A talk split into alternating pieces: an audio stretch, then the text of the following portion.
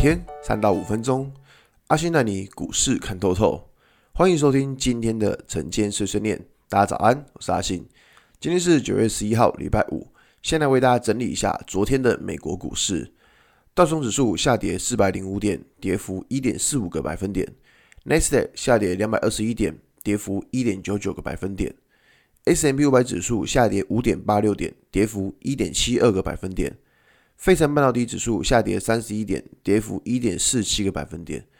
所以美股四大指数又跌了，反正就是现在，反正就是就像之前说的嘛，美股指数涨多了，现在就是一个很自然的在拉回整理，所以大家也不要觉得太意外，好吗？其实这是个很正常的现象。那我们再看台股。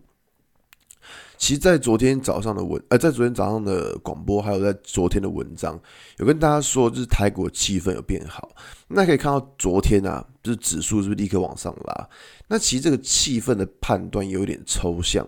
那大略的看法就是那种，之前最弱势的联发科，我们可以看到，联发科它因为当时华为的禁令关系，所以它股价是一路往下跌。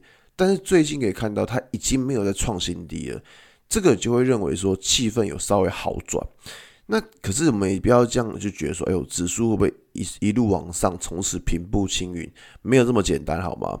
我们在看到加权指数上方的均线排列的时候，你会看到均线排列都呈现一个短期均线空头的排列。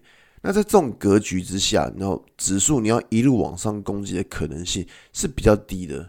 那比较好的走势，它会是那种慢慢的震荡往上，其实是比较好的。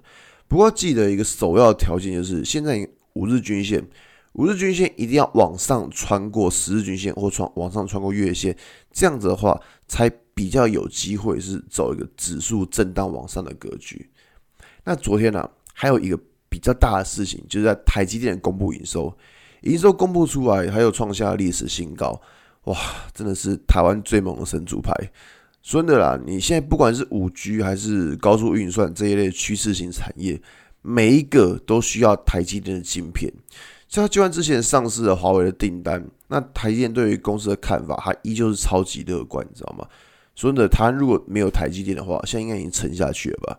台积电它真的养活了非常多的公司，毕竟台积电的订单量这么大，随便分一点出去就可以养活一间公司了。有没有想？台积电它的定量其实它是随便飞，你像设备仪器厂商，它每一个都已经赚翻了，你知道吗？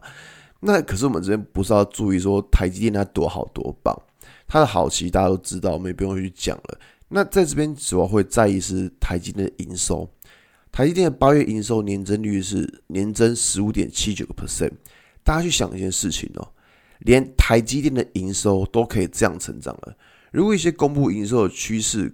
就是你要想，有一些电子股啊，他们营收年增率还输给台积电，这个就表示这一档股票基本面其实比台积电还要弱势。所以大家可以去用这个逻辑，把一些业绩没有这么亮眼的电子股给筛选掉。不过这边记得，这种筛选模式是仅限于电子股，还有这一间的电子股，它是比较偏向趋势型产业才有用。